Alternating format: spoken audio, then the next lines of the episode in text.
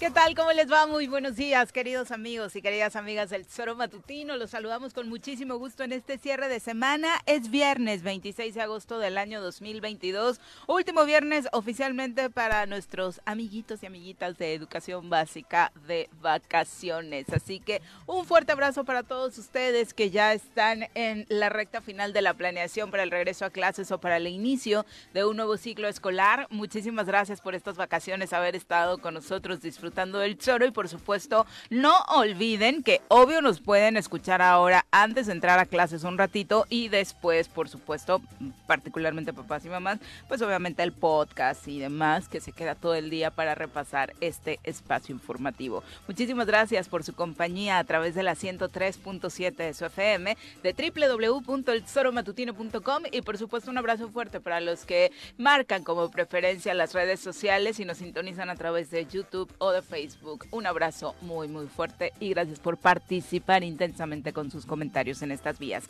Señora Rece, ¿cómo le va? Buenos días. ¿Qué pasó, señorita Arias? Buenos días. Aquí estamos. Me han dicho que tengo que estar despierto, cabrón. ¿Sí? Sí.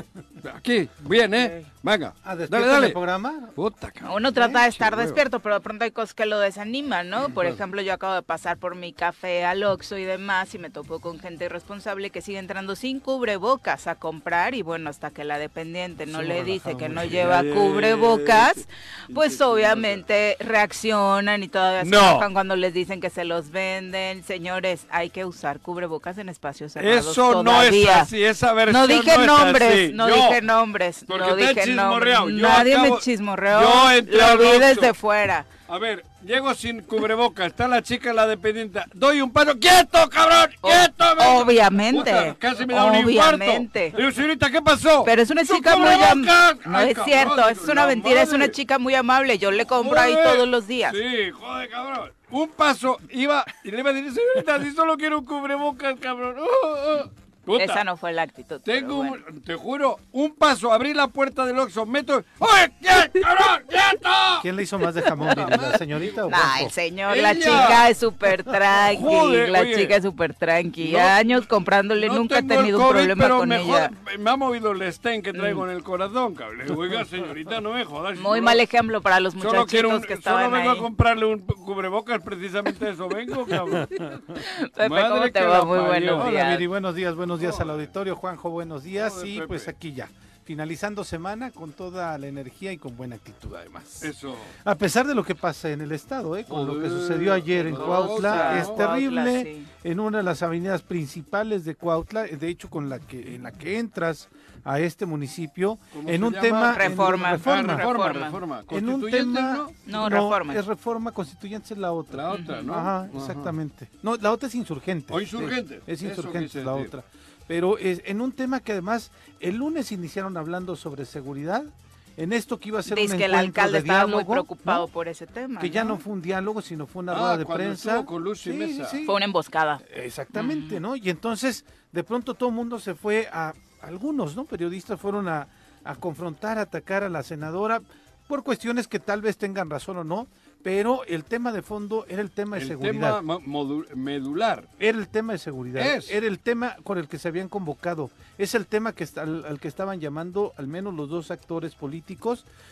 La senadora, con una, eh, insisto, preocupación legítima o no, aprovechándolo políticamente o no, no sé, pero me parece que es un tema que nos preocupa Bueno, a todos caso es que nosotros en todo el Estado. Dos muertos. Tres policías, Tres. ya trascienden los tres policías. ¿Murió el tercero? Sí, murió el tercero. Ay, güey. Este personaje que es empresario y que fue candidato independiente en algún momento Ah, por no un sé. partido político, me parece por otro momento, resulta herido, su hija también. Tiene eh, un apellido herida. raro, ¿no? Sí, sí, sí, Bill Birman. Bueno, algo así. Birdman. no, no me suena. Y su, y hija también herida, ¿no? Bienvenida. Joder. qué desafortunadamente bueno, esto pasó ayer y me parece que Creo ya que no hoy- venía hoy, Ale, joder. Ah, no, sí, sí, sí, sí Y solo alcanzó. traigo el capuchino este. Sí te alcanza, Juanji, sí te alcanza, por supuesto. a Cuchillo. deleitarte de pero- estas situaciones. Sí, terrible, por supuesto. Emitieron un comunicado oficial respecto a esta situación ante los hechos registrados en el municipio de Cuautla. El informe de la CES indica, o sea, del señor Guarneros, es que este ataque armado en contra de un empresario de nombre Carlos N., que cuenta con medidas de protección emitidas por la Fiscalía General del Estado, pues desafortunadamente se concretó, hubo incluso una menor de edad herida. Al momento de los hechos, tres elementos de la CES custodiaban al empresario, precisamente por esta protección Pero vestidos de policía, ¿no? Creo que no de civiles, no, me parece que sí. Eh, desafortunadamente eh, los tres pierden la vida en el lugar. También falleció uno de los atacantes. Policías del mando coordinado implementaron un dispositivo apoyados por la Sedena, apoyados por la Secretaría Marina Armada de México, sin que hasta el momento se tengan resultados. Los heridos fueron trasladados al hospital y se habla de que el operativo continúa hasta muy altas horas de la noche para tratar de localizar a los responsables, sin que, insisto, hasta el momento tengamos datos certeros de lo ocurrido. Pero vamos a redondear el análisis de esta mañana presentando a quien nos acompañará en comentarios. Cuchillo. Una mujer llena de conocimiento, exdiputada comunicóloga, fiel creyente de la transformación y morena de corazón, sin dejar atrás los deliciosos postres que hace. Ya está con nosotros, Alejandra Flores. ¿Cómo te vale? Perdona el cizañoso de la mesa. No, yo escuché la entradita y... Mm. ¿Cómo cambian las cosas, verdad? Mm. Buenos días. ¿Fue por el postre? Sí, fue, por el, postre, ¿no? Se, le está antojando. Buenos días, muchas gracias Juanjo, Viri, Pepe. Un gusto como siempre estar aquí con ustedes en viernes, el último viernes de vacaciones. El último viernes de vacaciones, muchos ya deben estar ahí sufriendo yo, estoy sufriendo. Eso que tienes Te toca llevar a la escuela. sí, porque ya entra a la secundaria y ya entra más temprano. Ay, tanto para él como para ti va a ser un cambio fuerte, ¿no? Respecto a los horarios. Hoy, ¿qué nos compartes como parte de tus, eh, pues por supuesto, delicias de repostería que ya nos tienes habituados? Es, es un pastel ¿Ya lo manoseaste? No, corté un pedazo. Oh. Es un pastel Yo te vi metiendo dedo. Ustedes hablan, no, al pastel no le metí el dedo.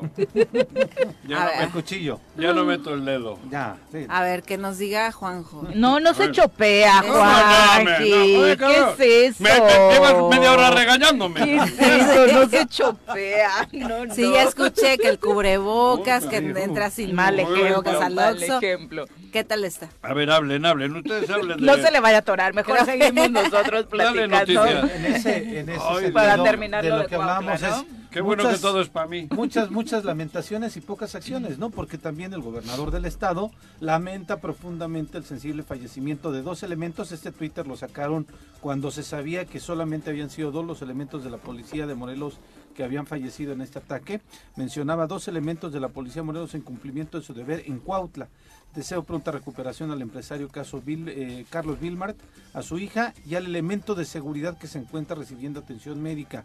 Este cobarde ataque no quedará impune. Estamos con ustedes y sus familias. Pero son muchas lamentaciones, pero pocas acciones. Es que pareciera el tuit de cualquier ciudadano. Pero o sea, eso, lo puede haber escrito tú, yo, que no tenemos ninguna responsabilidad. Pero acabas de decir otra verdad, ese lo escribió un ciudadano, no eso sí.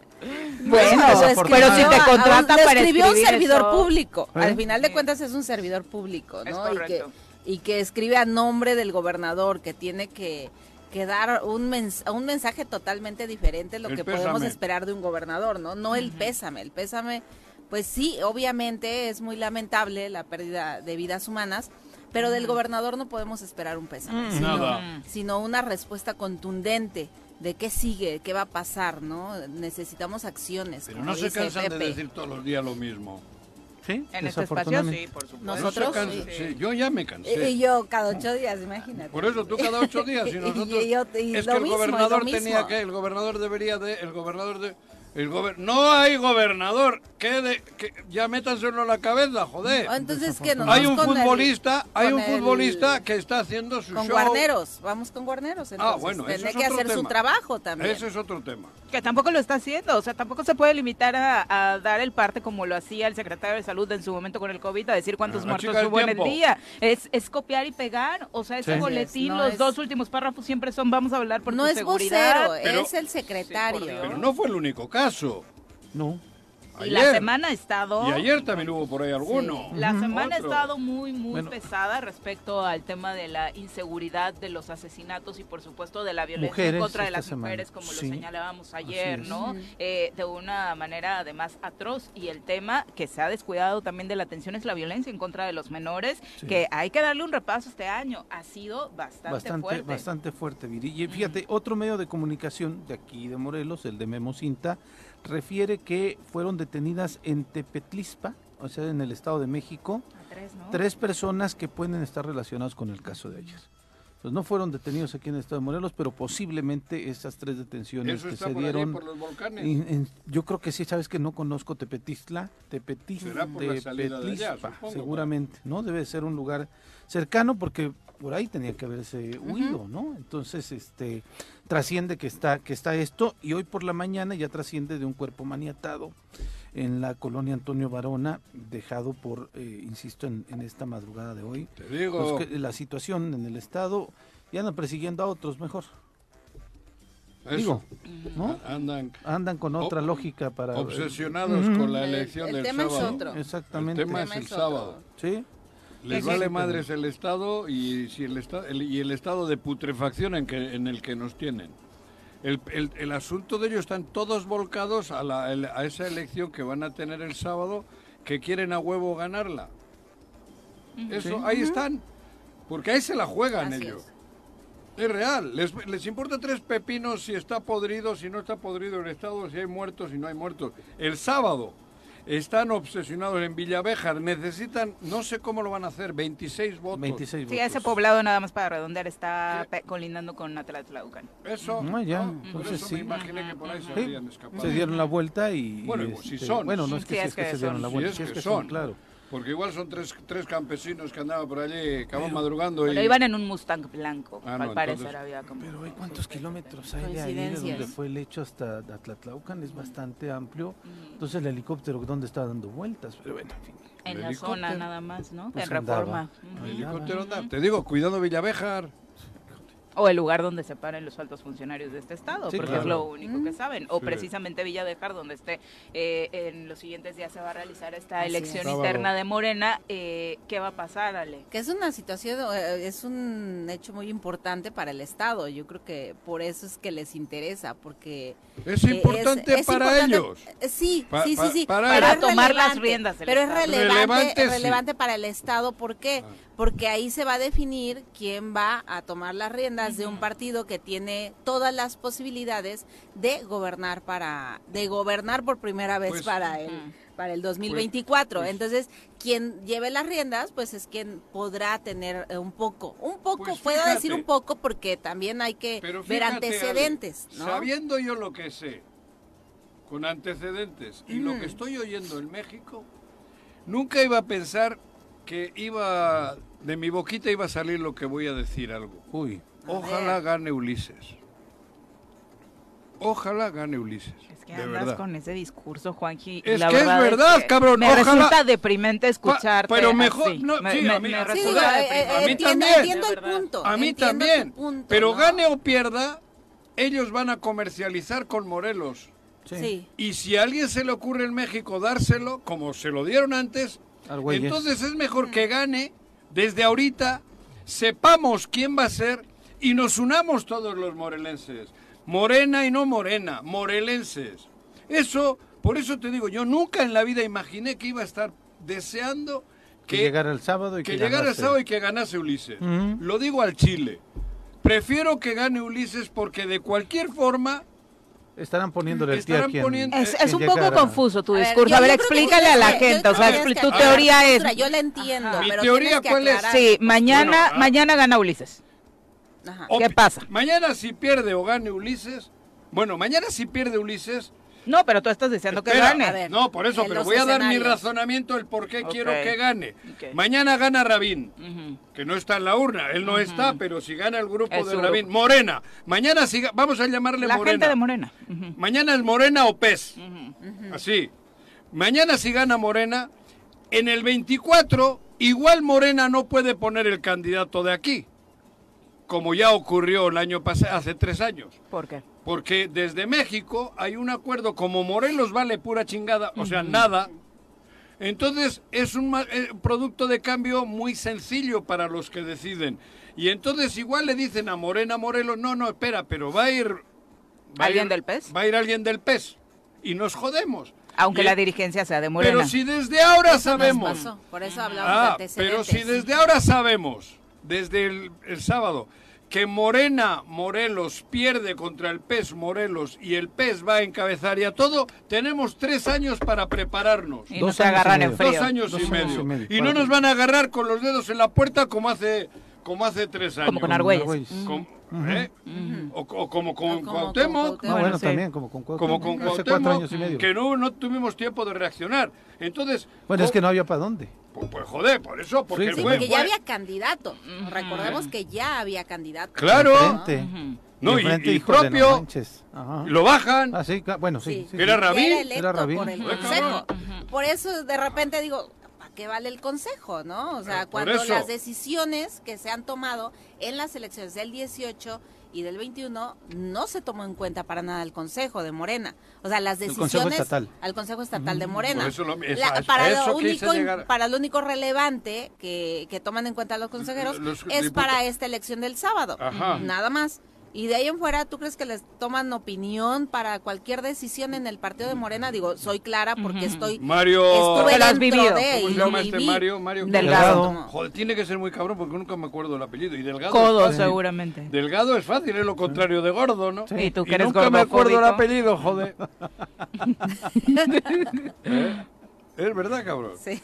Bueno, pero no se le toma en cuenta el consejo para terminar no, con no tu se toma, mensaje. No se toma eh, en cuenta el consejo y decía yo al inicio, antes de que interrumpiera Juanjo, Perdón, vemos antecedentes. yo creo que no, no, pero tiene toda la razón. Eh, me, me, da gusto que me haya interrumpido porque digo, hace en esta en este paréntesis da toda la razón de lo que creemos que puede suceder, de los escenarios que van a suceder. En el escenario que tuvimos en el 2018, donde el Consejo elige a un candidato a la gobernatura, elige a una candidata al Senado, pasa totalmente, o sea, elegido por el Consejo. El Consejo vota y elige a sus ah. candidatos y todo. Y pasa totalmente lo contrario. Tú eres la candidata al Senado, ¿no? Yo era la candidata al Senado por el Consejo. Y eh, a nivel nacional se toman otras decisiones. Voy a hacer una confesión pública. ¿Qué pasó, ¿qué pasó con la dirigencia de Morena? ¿Qué pasó con el Consejo Estatal de Morena? Los hicieron a un lado. Nada. Voy a ¿Qué pasó en el 2021? Lo mismo. Eso, quiero decir. o sea, no hubo un candidato, no ha habido candidatos de Morena, ni para la presidencia municipal, ni para la gobernatura. En Morelos no ha habido candidatos de Morena y no ha habido gobierno. No recordemos que en aquel entonces le habían dado la candidatura al PES, ¿no? Con Borbolla. También, en el, en el 2018 también se le dio la candidatura al PES. y por eso, entre ellos, entre ellos se... Que era súper abusivo el candidato a la gubernatura y el de la capital. Sí, o sea, se les dio todo. Se les dio Morelos. Porque se les dio no, Morelos. no contamos. Confieso lo que ya saben muchos. Yo es un día determinado estaba en México porque me llamaron Estamos hablando de qué año? Del, del, para elegir el candidato a la gobernatura. 18. 18. En, el 18. Previo al 18. Para la gobernatura. Me llama Morena Nacional, Jacob, y me siento en una mesa cerca de donde entraban y salían a hablar con el señor Andrés Manuel, Hugo Eric y ella. Y a mí me dicen, Juanjo, ¿puedes dar tu opinión? Y la di. Yo dije quién es Cuauhtémoc para mí dije quién era Sanz para mí, dije quién era todo el clan que está, que está aquí, di mi punto de vista y di pelos y señales. Cuatro horas estuvimos, entraban y salían. ¿Sabes de qué sirvió? Les valió. Puro Chile. Ya había una decisión, Juanjo. Por eso. Ya había una decisión. pero y en el 2021 ya había una a decisión. una encuesta. ¿Qué encuesta, cabrón? Simulada. no, ni simulada. Si yo sé cuándo se decidió. No sé, pero presentaron números de una encuesta. Y con la pobre no yo pudo les decía, Es como si yo fuera una encuesta con Shakira, o sea, totalmente ilógico. Está, deprimida, está deprimida Shakira, no es igual ahorita sí le ganabas. Igual es más fácil con Piqué ahora, cabrón. Ni me recuerdas a ese ¿Qué? Sí, sí, sí, acabo de ver unas fotos ayer que sí no me gustaron ¿Por nada. La patanería, todo lo que ¿Por da. qué? ¿Porque tiene novia? Porque fue infiel y a los dos meses estás de novio pero con platicaba también de ese tema. ¿no? quién sabe desde cuándo terminó esa relación ah, públicamente tiene dos meses pero a lo mejor ya hacían vida pública digo porque inmediatamente termina la relación y ya sacó la canción Shakira entonces Shakira. como que la grabó el mismo día no la grabó el mismo día. Ya la tenía ya todo ya estaba preparado como en Morena. como eso como, en Morena. Morena Morena todo ya puede estar preparado a nivel nacional. ahora sí y como Morena no no, no, no, fue cierto esa versión de que tenían ya una relación abierta? No. ¿No? No. Es que de pronto yo escuché que tenía una relación abierta como Morena la tiene con el pez. eso es poliamor, ¿no? Sí, eso, es, eso es poliamor, pero de política. ahí se llevan entre los pies a los pero entre Morena, se llevan entre los pies a los A los ciudadanos. Eso, claro, eso, eso, entre Morena y el pez, ¿habrá coito? Yo creo que sí, y yo creo que el pez va ganando. ¿Sí? sí. El Entre Morena a nivel nacional. Morena ha sido, Morena ha sido vacunada. exactamente, Bueno, pero esto pero no es súper claro. A eso iba entonces con mi reflexión de que yo el sábado, ojalá gane Ulises. Porque eso, además es su pedo, Es que independientemente de lo que pase, la decisión se va a tomar allá arriba. Por eso, pero esa es la otra expectativa. Pero tenemos de que si dos se respetara una eh, encuesta, Posiblemente la decisión no es a favor años, del grupo como tuvimos tiempo con Argüelles nos dio tiempo. Con unos meses, unos meses. pero ¿qué estás diciendo? ¿Que si gana él, tendríamos automáticamente un candidato?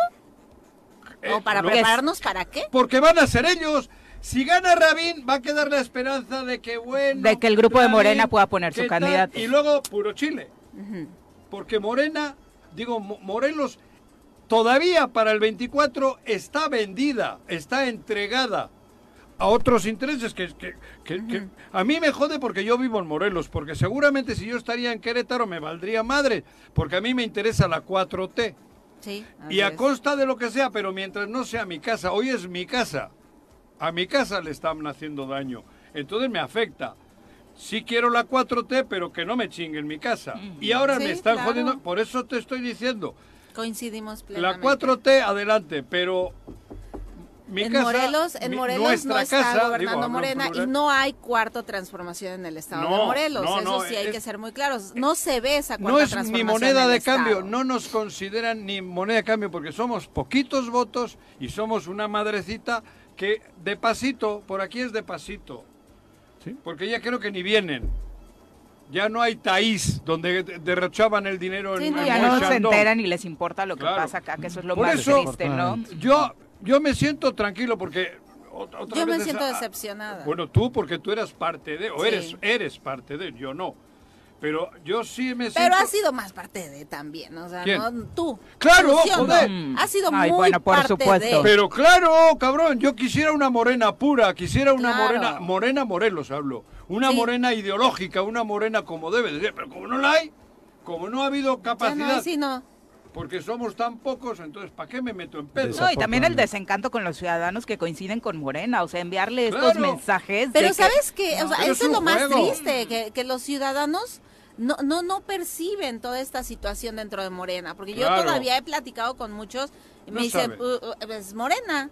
O sea, no importa quién está dentro, es Morena. Entonces yo creo que hay que ser muy claros y yo cada remarcar ese mensaje. y aclarar mucho de que a ver, ya no ya no hay nadie que me represente en Morena, al menos bueno, momento, en el estado, ¿no? No veo a nadie que me represente de los consejeros. de los consejeros no veo a nadie no hubo una representación real de lo que significa Morena, de lo que significa la izquierda. Pero sí, claro, pues si el ciudadano sigue recibiendo los programas sociales de López Obrador, piensan que es lo mismo, ¿no? Esa es la cuarta transformación que hay a nivel federal, que es del licenciado en, el Estado no en los cuales no, eso que hay que enfatizar, que no tiene nada que ver el Estado con eso. Por, eso, que viva Ulises, coño, que gane mañana.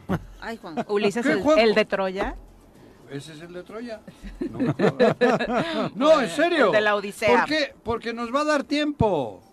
Que ponga Ulises al mercado, que le ponga al, mercado o al tianguis o al que quiera. O él. Va a querer él. Que ponga que. Bueno, ya con este poder, por supuesto que se le va a antojar. Por ¿Eh? supuesto. Ojalá. Se le va a tocar ser él. Tú imagínate, si se siente dueño del partido, dueño del Estado, gobernando prácticamente Morelos desde hace años. O entra de interino Porque Cuauhtémoc en todo este juego estoy seguro que va a tener que... Que va de candidato a la Ciudad de México. Va a ir a algo. Eh, porque es para lo que lo quieren. Sí. Es el tributo. El tributo es el corto territorio, que el chiquito territorio que es Morelos y que el jugador, el futbolista, aporte algo. Y para eso va a tener que irse antes.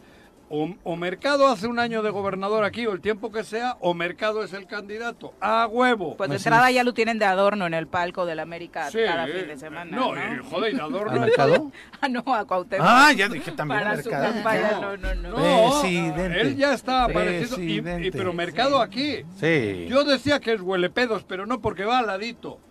Huelepedos es el que va atrás. Ayer, fíjate, se inauguró una feria. sí, el olor te llega, pero no, no absorbes todo. Ayer hubo una feria escolar en Tetecala y yo pensé que iba a ver a, Cornejo, pensé que iba a ver Eliasim, no, estaba Mercado te digo. y la presidenta municipal. Yo decía, es que sí, es que si no hay transporte, no llegan los chavitos a la escuela. Claro, es por eso tenía que estar claro. Tú estás mal. No, pero en fin. Son las 7 con 27 de la mañana. Nos vamos a pausa y regresamos con la, el mensaje. y por porque yo siento que Juanje nos anda entreteniendo mucho para no compartirnos el postre, así que corte y ya repartimos, ¿no? Porque mucho choro y aquí ya se lo anda acabando. Ya le, Bueno, muchas gracias. Buenos días. Un abrazo para ti muy fuerte. Ángel también, muchas gracias gracias por acompañarnos. Arnaldo Pozas, un abrazo. También para Silvia Aguilar, para Virginia Colchado. Dice feliz fin de semana y feliz regreso a clases para todos los estudiantes, entre ellos, ellas, mis dos nietas hermosas. Una que pasa a quinto y la otra a segundo de primaria. Todo el éxito del mundo para ellas, Virginia. muchas gracias por acompañarnos. Juan López también dice, Yupi Yupi, la hora piraña, es mi sección favorita del programa. que viva las Tienes pirañas. toda la razón. Que ganen, cabrón. Ángel dice, que va a ser una consulta popular para que el Tesoro Matutino también se transmita, ah, bueno, sábados y domingos. No, hombre. Ah, no, no pienso participar en esa consulta. Te voy a bloquear, cabrón. Te voy a bloquear. Y también dice que la verdad es que no, no a todos los morelenses les interesa lo que pase el sábado. A mí me importa más mi seguridad del día de hoy que lo que se decida en ese partido. por eso platicábamos, ¿no? La relevancia de lo que sucede el sábado porque también se juegan muchas cosas del futuro del, Estado. Claro, Entonces, de repente nos centramos en, en, lo que en nuestra burbuja, ¿no? La seguridad, mi bienestar, pero no nos damos cuenta de lo que puede suceder, que, que, lo vemos muy lejano, que es de, ahí es un partido, ahí es Morena, no, no, nos damos cuenta que eso, si, si se da, si se da la situación que no quisiéramos que se diera, va, a seguir lo mismo y peor, aún. Porque ellos van a tomar las decisiones. Entonces, sí tenemos que estar involucrados como me voy a Mérida. Con eso te digo todo. ¿Tú también? Nos vamos, ¿no? No, tú Pati Delgado. a, Barcelona. Pati Delgado, un abrazo. Saludos, Muchas Pati, gracias por acompañarnos. Te manda muchos saludos, por cierto. Yo no aguanto otros tres, otro año en el 25 yo no aguanto otro año. Pues, en fin, hacemos una, un paréntesis porque el Sistema Municipal para el Desarrollo Integral de la Familia de Temisco, desde hace ya dos viernes, los últimos viernes de cada mes están realizando unas ferias interesantes. Hoy, eh, bueno, le están llamando jornadas comunitarias, hoy va a ser la tercera y están invitando a toda la población del municipio de Temisco para que el día de hoy, viernes 26 de agosto, en la Escuela Primaria Niños Héroes que se ubica en la Avenida Carlos Jarquín Vega, en la colonia Solidaridad, a partir de las 9.30 de la mañana hasta las 2 de la tarde, los servicios gratuitos con los que contarán serán consulta médica general, odontología, donación de ropa, trámite de tarjetas del INAPAM, valoración de pie plano, examen y consulta gratis de lentes y e, esa es la única eh, que tendría algún costo desde 280 pesos. El pago de predial también a través de la caja móvil y varios servicios que ofrece el ayuntamiento de Temisco. Hoy a partir de las 9.30 de la mañana en la primaria Niños Héroes que se ubica en la avenida Juan Carlos Carquín Vega en la colonia Solidaridad, jornada comunitaria de Temisco, exactamente. Vamos a las nacionales. En el choro vienen las nacionales, en el choro vienen las nacionales, que dice el Reforma, Crónica y el Milenio, que dice el Excelsior, Jornada Universal. ¿Qué pasa por aquí? Juanjo, ¿qué pasa por allá? ¿Qué pasa por aquí? Juanjo, ¿qué pasa por allá? Si hasta los del choro lo saben. Muy ad hoc con el tema que uno de nuestros especialistas puso sobre la mesa el lunes pasado, nuestro experto en derecho, el doctor Ricardo Tapia, sobre la prisión preventiva. la Secretaría de Gobernación está señalando a la Corte por el fracaso en el plan de seguridad.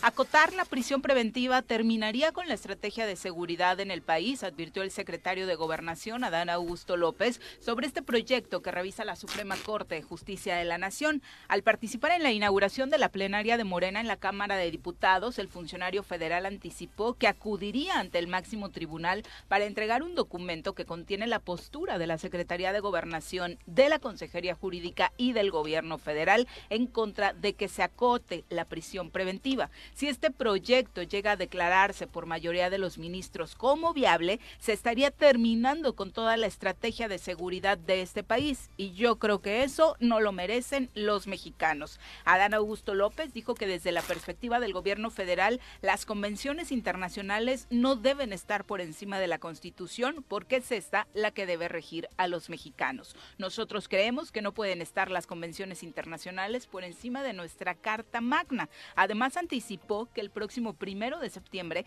el presidente Andrés Manuel López Obrador va a enviar a la Cámara de Diputados una iniciativa preferente para que la Guardia Nacional dependa administrativa y operativamente, como ya lo había adelantado, de la Secretaría de la Defensa Nacional. La iniciativa plantea reformas a leyes secundarias, entre las que se encuentran la Ley Orgánica de la Administración Pública y la propia Ley de la Guardia Nacional. Así que se viene un amplio debate en serio respecto a este tema en la Cámara de Diputados.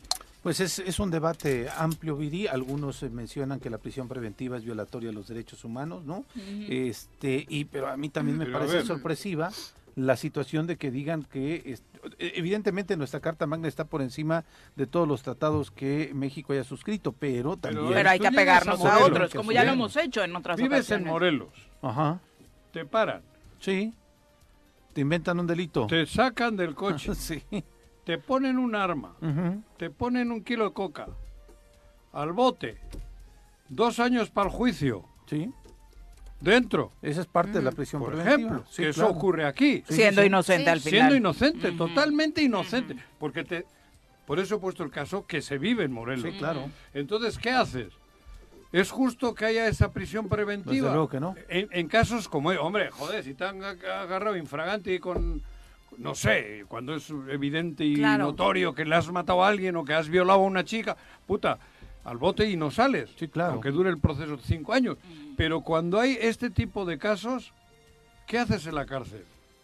Sí, por eso. Y aparte es, una historia común. Siendo culpable. aquí es, eh, bueno, en otros países eres inocente hasta que se demuestre lo, contrario. Aquí en México eres ya, ya estás culpable. Eres culpable a ti te toca demostrar que eres inocente. Sí, a ti te toca demostrar, así es, que eres inocente desde adentro, sí, claro. Por eso digo yo. Y, y las cárceles, bueno, están llenas de, gente inocente, de gente pobre de gente sin estudios. Provocando una crisis en el sistema penitenciario, en el sistema de justicia y teniendo inocentes detenidos, ¿no? Que es lo peor y los otros disfrutando, por supuesto, en libertad. Eh, sobre la inflación, para terminar con las nacionales, en temas económicos, el Banco de México ha señalado a factores globales como la guerra, a la pandemia del COVID, como eh, los que han detonado la inflación en el país, pero por segunda ocasión en el año, la Junta de Gobierno de la institución ha abordado también el tema de la inseguridad como uno de los factores determinantes en el incremento significativo de precios en algunos productos, particularmente los relacionados con el campo. Se han observado presiones internas en los precios de algunos productos debido a la inseguridad y a grupos de la delincuencia organizada. Hay otros que en menor porcentaje aparecen este año. Las condiciones climáticas adversas en el país han provocado la falta de insumos específicos y las presiones para aumentar sus precios adueñado del mango. Del limón. Del limón. Del aguacate. Del aguacate. La hostia. Y de otras cosas. Sí, sí, sí. Y, es muy claro qué grupos operan en, esa zona. claro. Digo, no es por defender a Coca-Cola, porque no la quiero ni ver. Pero hasta la Coca-Cola es de ellos. Tienes que comprarles la Coca-Cola a ellos, por poner un ejemplo. Entonces, joder, claro que ha afectado afectado y seriamente. La Alianza de Pequeños Comerciantes ha advertido que los hechos recientes ocurridos en Guanajuato, Colima, Jalisco y Baja California desalientan la actividad económica en el país, no son buenas señales, la gente por miedo se retrae, baja su productividad, baja su consumo y genera, por supuesto, desempleo, ¿no? Mm. sí, desde pues, luego. Lo, mismo lo han dicho aquí los empresarios con relación a lo que pasa en Morelos, ¿no? Y lo sabemos. ¿Qué empresa importante se ha instalado en el estado de Morelos en los últimos años? Ninguna, desafortunadamente. Por eso hay estados que aún con esto siguen creciendo. y, sabemos cuáles son, vamos a mencionar los de siempre. Pero... Herétaro, Puebla... Yucatán, tal, tal, todo eso. Zonas concretas, ¿no? Que sí tienen narco, o sí tienen, pero el sí tienen un sistema para Blindarse. cercarlos. Tristemente en, en Morelos se envidia a todos. ¿Eh? Se envidia a muchos estados. Total y absolutamente. A muchos estados. Nada más para eh, este redondear este las cifras. Esto ya no es un estado. ¿En serio? Mm. Esto no es Yo todavía me niego a decir que es, un narcoestado. ¿Eh? no, no, no, no hablo de narcoestado, mm. ¿eh? No, es el virreinato de los bravos, ¿no? Un, estado de putrefacción. Mm. Eso sí. Bueno, no, no, no hablo yo del narco, ¿eh? No, yo no, de esas cosas. Porque hasta eso se, se, se puede hacer de otra manera. Sí llevar esos temas a otros, de otra manera. El cobro de piso, el Estado de México es el número uno, ha de hecho incrementado las denuncias que se presentan. Hay 2.721 casos reportados en el último año, es el número uno en este sentido, mientras que el último lugar en cobro de piso es Yucatán. Hay cinco denuncias por cobro de piso en un año. ¿Morelos se ve? ¿En qué, no lugar está, en la lista, están los dos primeros y los dos últimos. Los dos primeros son Estado de México y Guanajuato. Los dos últimos son eh, Tlaxcala y Yucatán. Guanajuato es increíble. Sí, sí, de Yucatán, ha mantenido una ha sido una permanencia en el sentido de seguridad. Primer lugar en lo mejor, sí último lugar en lo peor. Ahí está. Sí hay. Sí, claro. Cinco, denuncias el último año. Por eso, pero hay, hay todo un esquema, hay todo un trabajo del patriotismo yucateco, porque ahí sí son patriotas. Sí, que pues tienen una identidad. Este, hay patriotismo, y ese patriotismo es el primer escudo. Punto. Porque si eres patriota, defiendes a muerte no tu casa solo, sino toda, tu territorio. Toda la colonia. Joder, cabrón. Y aquí no somos patriotas. No. Patriotas morelenses, digo, no somos. Por eso quieren independizarse los yucatecos, ¿no? Pero claro. De toda la vida. y al paso que vamos, lo van a hacer, porque van a decir, váyase a la, a la... Joder, imagínate que te digan, ahí viene y, en Morelos no nos Yo quiero ir a Mérida y le van a decir a mi hijo, no tráigame a tu papá ¿eh? para acá, cabrón. Ese va no, bueno, por eso ya no te invita. Son las 7 con 43. 7 con 46 de la mañana, nada más para redondear el enojo del señor Arrece en el Oxxo. Justo la chica que te lo pidió solo hacía cumplir con las reglas. Y de hecho ayer el Congreso del Estado señaló que el uso de cubrebocas va a seguir siendo obligatorio en el Estado de Morelos. La Comisión de Salud señaló, determinado por los legisladores locales este jueves, que la medida solo se va a relajar en espacios abiertos cuando así lo determine el Poder Ejecutivo a través de la Secretaría de Salud Estatal. Fueron varios meses de análisis, pero eh, todavía no encontraron los legisladores las condiciones para eh, pues evitar que sigamos usando cubrebocas a pesar de que los índices de la pandemia afortunadamente han disminuido. Así que te toca ponerte cubrebocas. Sí, pero entre la cachucha y el cubrebocas cualquier delincuente puede ir atrás de eso. Sí. Bueno. Antiguamente, ah, también es verdad, ¿eh? Mm. Tienes 40 cámaras, pero cachucha y cubrebocas. No pasa nada. Y a ver quién, le, quién detecta quién ha sido. Sí, sí, sí, claro. O sea que también hay una... En una situación como la nuestra, no sé qué es mejor, si obligar el cubrebocas o quitar el cubrebocas. Estamos inmersos en una violencia descomunal. No, pero tampoco le vamos a echar la culpa del cubrebocas de los índices del No, ah, no, no, no, el ¿eh? cubrebocas no. tampoco le vamos a echar la culpa al cubrebocas del coronavirus pero sí es una herramienta que les está viniendo a todo dar. Pues les favoreció desafortunadamente a los que ¿Qué se diferencia este hoy hay entre cubrebocas y no cubrebocas de cara es una discusión que ya debe darse por las estadísticas. sí, definitivamente. Ayudó en su momento muchísimo a Era la medida principal de protección. Pero hoy lo que nos está protegiendo supuestamente son las vacunas. El cubrebocas, el cubrebocas es una herramienta que están utilizando los delincuentes. 7 con 48. Por eso yo hoy no entré con cubrebocas al Oxxo. Regre, porque siempre se te olvida. Aparte siempre se le olvida, es cosa de su memoria también. Regresamos a clases y por supuesto en este espacio nos queremos dedicar un tiempo para analizar las condiciones en, Morelos para este regreso, tanto académicas como económicas y sociales. Así que en este panel hemos invitado, eh, presentamos en primer lugar a, Itzel Carmona, eh, presidenta de la Asociación de Instituciones de Educación Superior Privada del Estado de Morelos. Bienvenida. Muchas gracias, Viri. Como siempre, un gusto estar aquí. ¡Qué milagro, Ichel! Sí, ¿verdad? Ya me había tardado en venir. Pues es que ya no me habían invitado. No, no te habían invitado. ¿Cómo? si me llaman voy y si me piden doy. Señora, yo, estamos donde nos invitan, donde no nos invitan, ¿no? ¿verdad? Está en la lista. Está en la lista. ¿De las vetadas? No me digas. ¿Me vetaron? No. no recuerdo haber hecho ningún comentario no, inapropiado. No, Aquí el profesor. No, para comentarios inapropiados están otros. También nos acompaña el profesor Nicanor Pérez, un hombre dedicado al trabajo en aula durante muchísimos años y cuya experiencia, por supuesto, sabemos que nos aportará mucho esta mañana. Bienvenido. Un gusto saludarte, Viri y Juanjo. ¿Qué onda, Mi amistad por siempre. años, ¿eh? Juanqui ya le está preguntando con quién fue al Botox, que si usa ácido hialurónico, que colágeno, porque... Te veo igual. igual. La lucha por el magisterio le ha dado eso. Tiene las tres arrugas esas que tiene hace 40 años, cabrón.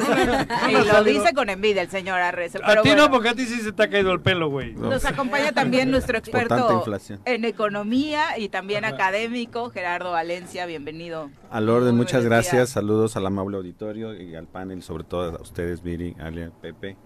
Y aprovecho para un saludo muy especial para una persona que valoro y quiero mucho, Irma, que está trabajando. Ah, perfecto. Un abrazo para ella. Saludos, Irma. Excelente. Itzel, cuéntanos primero en qué condiciones se da este regreso a clases eh, eh, para las escuelas privadas particulares en el estado de Morelos después de la pandemia, ahora con la inflación hay una detonante que por supuesto es la crisis económica que puede, que está causando problemas para todo el mundo. Sí, quisiera empezar por decir que en un ambiente de confianza por el tema de, del virus, ¿no? Eh, me voy a referir al tema de la, de la salud. En ese tema, todas las adecuaciones que se debieron haber hecho, que tienen que ver con el cuidado de los espacios, los protocolos de, de sanidad que se tienen que llevar a cabo, pues ya están más que puestos en práctica. No vamos a regresar al pasado, es decir, todo este empuje que vino en materia educativa de como más de 10 años en el uso de tecnologías, en el cambio de los hábitos al momento de hacer la formación, la instrucción educativa, pues ya están, llegaron para quedarse. Entonces los sistemas híbridos, que son de muchos formatos, no es nada más la clase en línea, hay otros modelos de, de, de cuestión de híbrido en la escuela, estarán poniéndose en práctica y todo el protocolo de salud que fue implementado al inicio de la pandemia ha tenido muy ligeras modificaciones, pero seguimos cuidando que se use en espacios cerrados el cubrebocas, que haya la distancia en los espacios este, cerrados también y privilegiar, eh, en cuanto los espacios de las escuelas lo permiten, el uso de espacios abiertos, es decir, salir a jardines, salir a terrazas y hacer actividades en exteriores lo más que se pueda. Por lo menos, bueno, en, en las escuelas particulares estamos trabajando en ello. Ahora me voy a referir también, esto es por el COVID, y ahora eh, me voy a referir también a pues la viruela símica, ¿no? Que estamos ya teniendo... que no hay que descuidar. Eh, fíjate que sí, eh, tienen mucho que ver con el protocolo que, que, estamos aplicando con el, con el COVID. Especialmente sana distancia. Exactamente, especialmente la sana distancia, no llevarse el rostro, al, rostro lo de las manos, el lavado de manos permanente es importante y por supuesto la información. Es decir, explicar de qué se trata este tema de la viruela símica y cómo se transmite. Afortunadamente, bueno, hay dos maneras de transmisión, el contacto estrecho, el contacto, el contacto íntimo, que por supuesto en niños de educación básica imposible eh, Bueno, me voy, no me. No, no, no. Sí. No, los niños que se abrazan. Pero también se te puede pegar. La lúdica. Claro, pero también puede... Yo le entendí eso. Ah, claro. Para empezar sí, para empezar sí, pero el contacto físico, también puede provocar. De la cama, del Exacto, y también estoy hablando del contacto con los objetos con los que entró en contacto alguien que está infectado, también hay un periodo ah, en el que el virus sobrevive y puede generar también la transmisión. La, la, La pandemia nos trajo seguramente a ustedes una deserción escolar importante ante la imposibilidad de los padres de poder sostener la misma colegiatura. Hay una expectativa de crecimiento, de recuperación. Privadas, ¿no? Sí, hubo primero movilidad que no significó deserción. Deserción es, es el abandono total de los estudios. ahí le tenían que haber hablado mercado. Al principio hubo movilidad estudiantil. ¿Qué significa eso? Salieron de los espacios de las escuelas particulares para ir a escuelas del Estado. Eh, recordemos que ambas son educación pública, entonces, bueno, se movieron por el tema económico. Luego hubo un poquito de retorno en el, en el segundo ciclo escolar, muy ligero, y ahora sí estamos viviendo deserción escolar que tiene que ver con muchas circunstancias, es un tema multifactorial. Hasta la crisis económica. Exactamente, esa es una de las principales. Otra es, eh, pues bueno, este, este, esta indicación que tiene que ver ¿no? a nivel federal con, eh, aunque se hagan esfuerzos o no, eh, en muchos este, ámbitos de las escuelas del Estado, existe la indicación de no reprobar a nadie. Entonces vayan o no vayan a la escuela, pues van a acreditar el ciclo escolar. es un gran riesgo en tu época, Juan, los estudiantes se inscriben en escuelas del Estado a sabiendas de esto. Y un poco también hay alguna afectación por el tema de algunos este, programas de bienestar que tienen que ver con los jóvenes, que tienen acceso a un apoyo económico y entonces no hay el esfuerzo para obtener, por ejemplo, las becas que se tiene que acreditar cierto promedio. Exacto, para tener el beneficio de la beca no está ocurriendo eso en este momento. Entonces, eso sí ha generado una deserción importante. La vamos a tener más clara, yo creo que a mediados de septiembre, que es cuando cerramos casi todas inscripciones.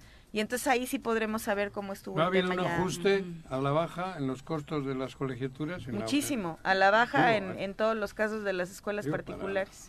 Además de la aplicación de este impuesto extraordinario que no hay en otro sector productivo del país. Yo digo productivo porque, bueno, nosotros eh, trabajamos cuando trabajamos las escuelas se, se produce economía circular, o sea, se activa la industria textil, la papelera, el transporte, alimentos, etcétera, ¿no? Entonces, la escuela está descansando, no hay toda esa actividad alrededor, la escuela trabaja, todo esto empieza a caminar. Por eso digo que participamos de un sector productivo, porque nosotros no hacemos procesos de producción, nosotros hacemos enseñanza-aprendizaje, pero eh, activamos economía de alguna manera y eh, tenemos este impuesto del 5% de becas en el año, que es obligatorio eh, a nivel nacional. ¿no? Entonces, cumplimos con ese porcentaje, un porcentaje más que cada escuela puede ofertar, y sí a la bajan los costos con la intención de seguir siendo una oportunidad de acceso a la educación. Entonces, y mantener en volumen los alumnos. Los mínimos, por supuesto. El, mínimo necesario para que la escuela pueda operar, porque hay que recordar, bueno, que en la educación particular, pues no hay financiamiento público y entonces se requiere de este movimiento de las cuotas, que en realidad se llaman cooperaciones voluntarias o donativos, en el caso de las que son donatarias, a las que les llamamos en el largo de educativo colegiaturas. Entonces, se requiere de ese ingreso, de esas participaciones, que son, si habláramos en términos de economía, pues una inversión directa del ciudadano mexicano, que además de hacer esta inversión directa, con impuestos y derechos, también paga la educación del resto de los ciudadanos en la escuela del Estado. Exactamente. Eh, un panorama totalmente diferente en la escuela pública, profesor Nicanor, cuando se habla de regreso a clases. Hay situaciones que desafortunadamente se han venido dando como usos y costumbres durante años, que son estas cuotas voluntarias que cada vez van incrementando más y aunque cada año se nos dice que no van a existir, aunque está legislado, siguen existiendo y aumentando. Sí, en efecto. Digo, sin sin dejar de observar el daño que causó la pandemia, este, sí seguimos este, lamentando muchísimo que el Congreso del Estado no ha sido lo suficientemente sensible para resolver el problema de reactivar la ley. Y bueno, yo quiero referirme, aprovechando la presencia de la exdiputada Alejandra Flores, que encontramos eco en ella, pero al parecer no le dio tiempo de... Un pedazo de pastel. De meter la, iniciativa. Un pedazo de pastel. No, es que trabajaron una ley de educación en este, concreto, Trabajamos una ley de educación eh, con escuelas particulares y escuelas públicas. Tengo que reconocerle su trabajo, independientemente, y lamento muchísimo que no haya regresado al Congreso, porque estábamos avanzando precisamente eh, en esa ley que en el 2011 prevé tres salarios mínimos por, por alumno inscrito, que actualmente serían 500 pesos por alumno y con esto en verdad que se atiende las necesidades básicas de nuestras escuelas. ¿Qué cuentan las familias, qué cuentan las escuelas eh, públicas respecto a lo que trajo el COVID-19? Ahí sí podemos hablar de una deserción más fuerte ocasionada, digo, hablamos de gente que a veces no tiene ni para el pasaje para mandar al niño a la escuela. Sí, es correcto. Eh, lamentable, ¿no? La verdad es que pues la autoridad rebasó la pandemia a las autoridades, a, a los maestros, a los padres de familia y había mucha desolación. Eh, tenemos amigos, compañeros en activo y nos referían la triste situación que enfrentaron. Algunos maestros con mucha conciencia tenían que ir a las casas de los alumnos, estos que se refiere la crítica, ¿no? que no tienen recursos para atender pues los métodos electrónicos, pero en realidad fueron muy contados los casos de estos maestros entregados y conscientes que iban a las casas a pues, atender a sus chicos que... De vocación. Así es, así es. Entonces, ¿qué más nos hubiese gustado que se hiciera esa, ese trabajo por muchos? ¿no? Nosotros propusimos al, Instituto de la Educación Básica eh, que apoyada con la normal superior de, de maestros, se implementaran cursos de verano para aquellos alumnos que quedaron rezagados. Para regularizar. Desafortunadamente, los protocolos, la burocracia pues es una mordaza que impide llevar a cabo las propuestas que así es y entonces pues nos quedamos también con, con solo con la buena intención ¿no?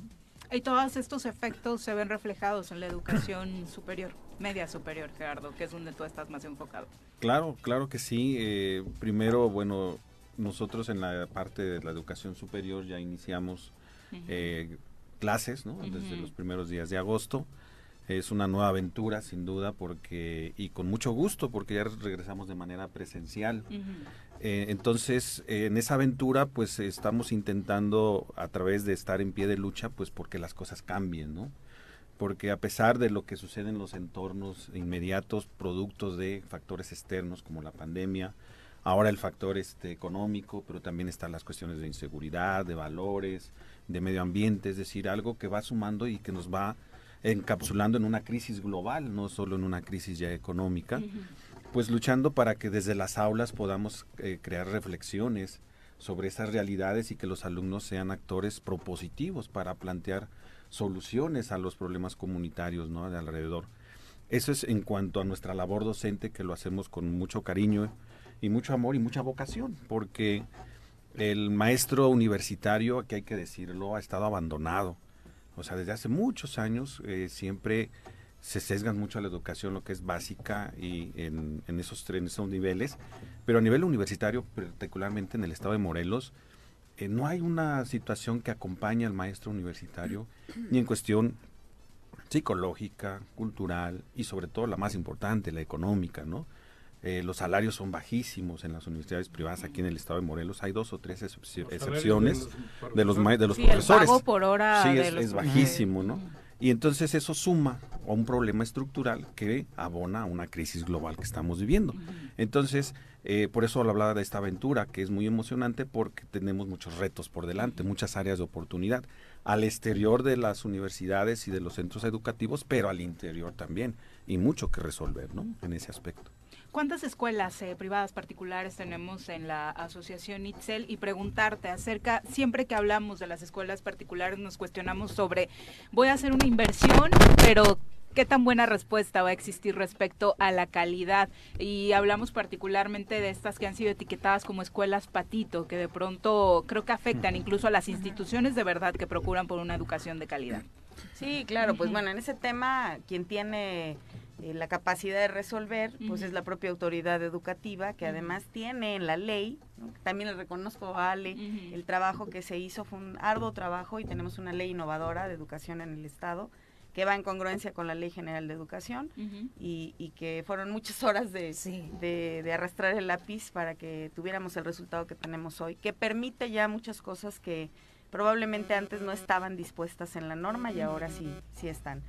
Em, en, el, en ese tema es la autoridad quien cuando se entera de que está sucediendo una actividad irregular, es decir, que hay instituciones que no cuentan con todos los requisitos para operar, pues es la propia autoridad educativa quien tiene que dar un tiempo perentorio para, para subsanar todas esas fallas y en caso de que no se haga este arreglo, no, no se cumplan con las normas, entonces cerrar el, el espacio donde están ocurriendo eh, procesos de enseñanza sin tener eh, la validación correspondiente. Y por supuesto, redirigir a todos estos estudiantes y sus familias a otras escuelas que sí cumplan con los requisitos, que estén cercanas a la escuela que generó problema.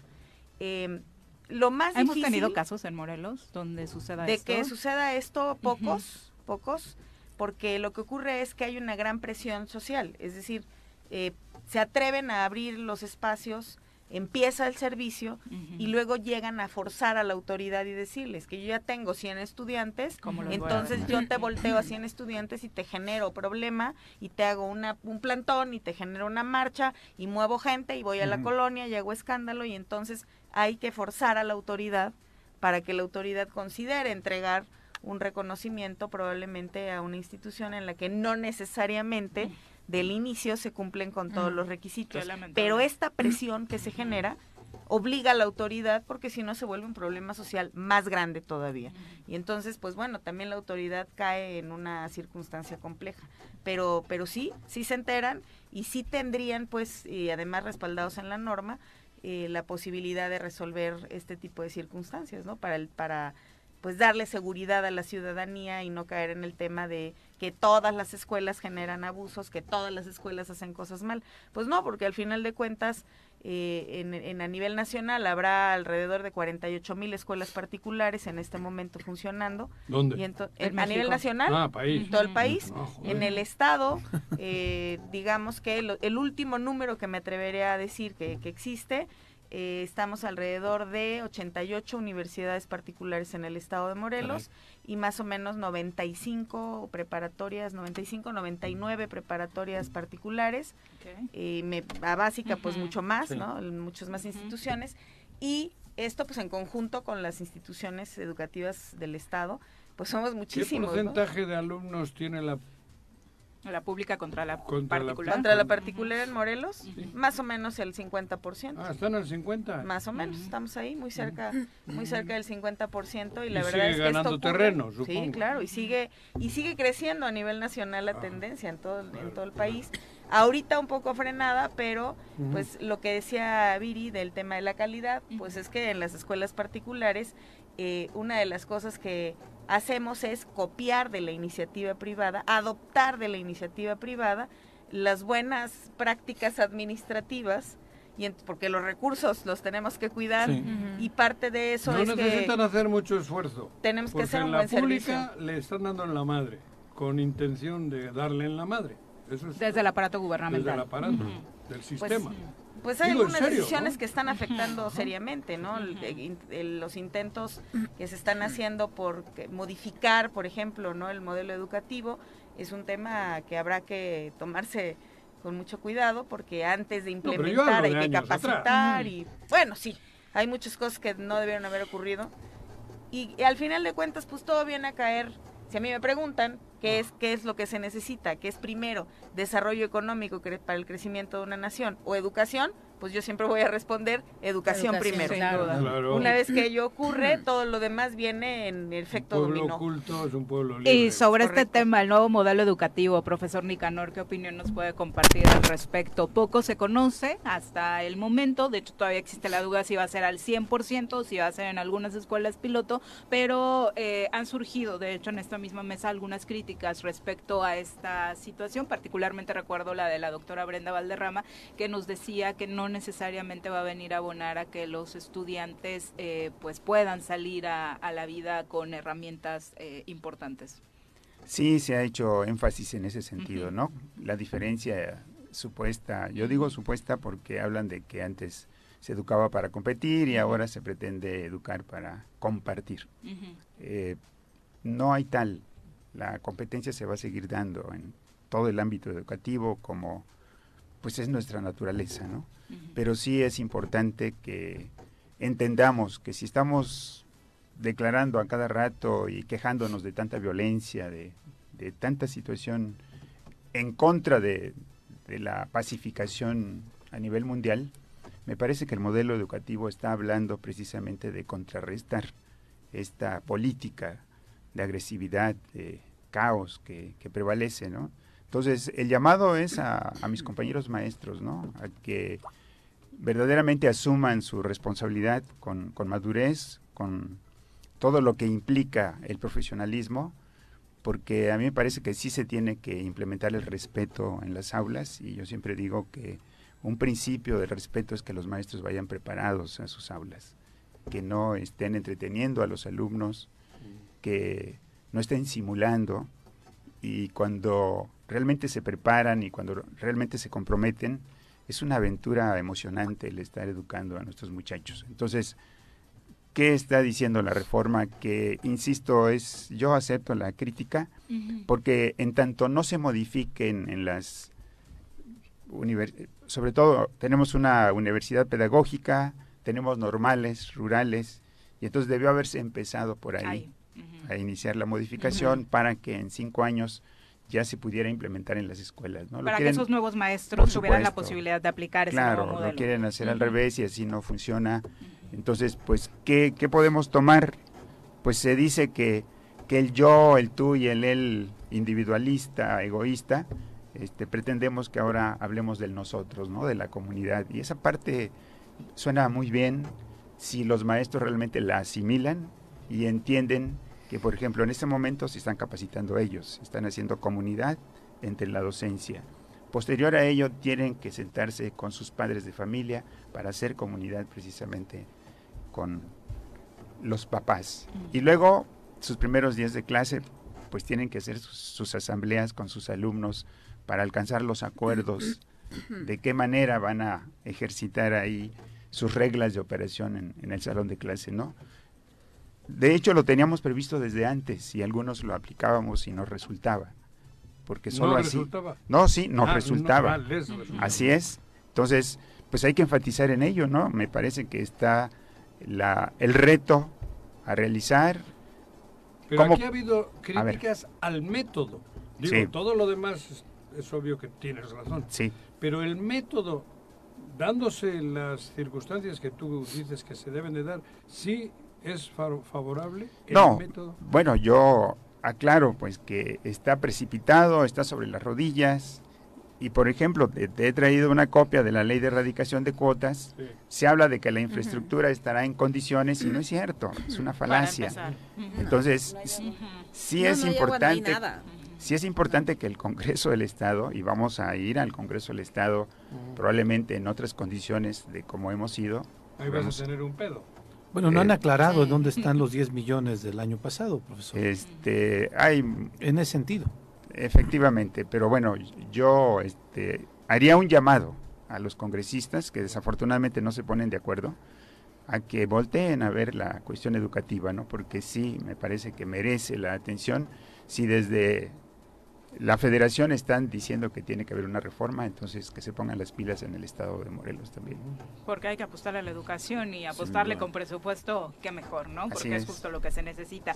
eh, finalmente, Gerardo, obviamente las condiciones económicas de este eh, que genera este país no son las mejores ni para apostarle a un fortalecimiento de la escuela pública ni para invertirle a la escuela particular. Estas nuevas herramientas que trae consigo el modelo educativo que se pretende instalar va a permitir que el estudiante pueda avanzar y llegar mejor preparado para la media superior? Sin duda va a depender de varios factores, pero primero hay que aclarar que el modelo responde congruentemente al cambio de modelo económico.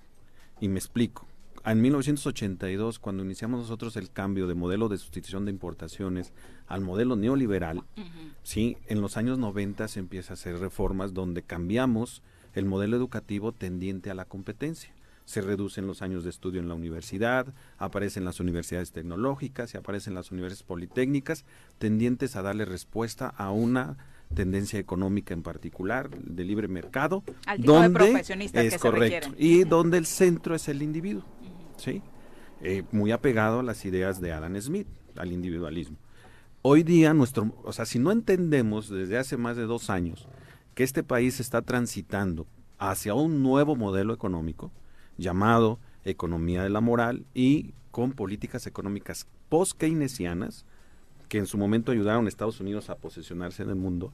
Eso, entonces estamos nosotros dispersando nuestras opiniones porque estamos dando palos por donde no se debe, ¿no? Entonces, el modelo educativo que inicia en la educación básica tiende al modelo económico, ¿sí? Donde deja de lado, o sea, es un cambio radical de 180 grados. Eso es algo muy importante que hay que asimilarlo. Esa ¿Sí? era mi pregunta. Sí, es, es un cambio radical. Estoy hablando de la propuesta. Ya las condiciones para que se dé la propuesta de es otro rollo, ¿sí?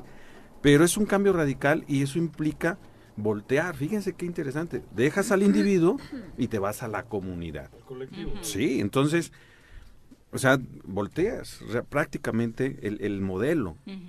¿Y eso qué conlleva? Bueno, adecuarnos a una nueva forma de hacer economía. Adecuarnos a una forma de entender inclusive el concepto de nacionalismo, que por más de 36 años el neoliberalismo lo ha dejado atrás, que ahorita si yo le Le pongo... apostó a la privatización, ¿no? Sí, exactamente. Si yo ahorita le pregunto a alumnos de universidad, a 50 de ellos, ¿quiénes egresando se quedan en este estado en el país? Más del 90%, yo me voy. Si hay o, tiene chance, la- me voy. o le gustaría irse, ¿no? Sí, le gustaría irse. Entonces, eso es, no hay arraigo a la comunidad, no hay arraigo a tu realidad concreta y por lo tanto no te comprometes a solucionar los problemas de la realidad concreta, sino del mercado, como nos acostumbró durante 35 años el neoliberalismo, ¿sí? Por sus políticas.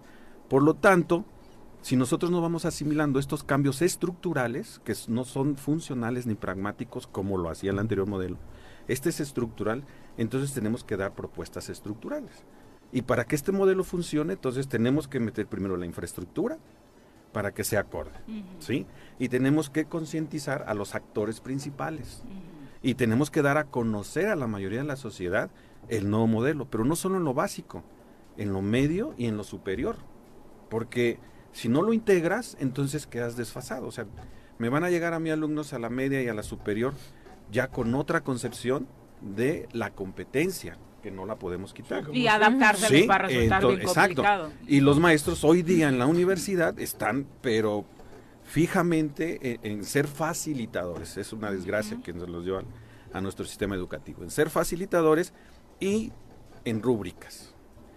Cero imaginación, cero creatividad. Y eso es lo que el nuevo modelo intenta impulsar, entre otras tantas cosas. Sin duda falta discusión y falta mucho por que participe realmente la sociedad. Es una invitación para que participemos todos los actores de manera integral. Porque nos involucra a todos. Exacto, Exactamente. ¿sí? Yo- a yo manera de quisiera ahí, conclusión, sí, a- aprovechar también para ya que hicieron comentarios, agradecer también, yo creo que reconocer el trabajo que, que han hecho. Las personas que ven aquí en, en esta mesa, son personas realmente comprometidas con la educación en el estado de Morelos y, y realmente me consta porque al llamado que hicimos cuando trabajamos la ley de educación para el estado de Morelos, fueron las que estuvieron ahí eh, a la hora que fuera. Eh, bueno, aunque nos encontrábamos en la calle, en ese momento estábamos hablando de la ley, de los cambios eh, en, los ámbitos que les corresponde a cada uno, pero son gente que realmente está comprometida con la educación de, de las niñas, los niños y, y los adolescentes, no nada más por una cuestión de, de la escuela de un negocio o por ser eh, maestro, no, o sea, realmente es un compromiso que asumieron, salió una ley de educación donde se tomó en cuenta todos los sectores, o sea, a las escuelas privadas, a los maestros, a los padres de familia, a las autoridades, eh, y que lamentablemente ahí está. O sea, se hizo un, trabajo muy importante, eh, no mío, de, de los compañeros que están aquí, y, y ahí está, y ojalá y realmente la autoridad eh, haga, voltee un poquito a, ver esta ley que es muy valiosa, que se trabajó con realmente la gente interesada en el tema de, de educación y que realmente se aplique, ¿no? Y ojalá y volteen a ver y realmente se trabaje con ellos. Porque con ellos es con los que se tiene que trabajar la educación en el estado de Morelos. Si no se trabaja con ellos, vamos a, seguir igual. Nada, Así es, entonces reconocer todo el trabajo que hacen por la educación de nuestras niñas y de nuestros niños. Pues muchísimas gracias, a los tres por acompañarnos.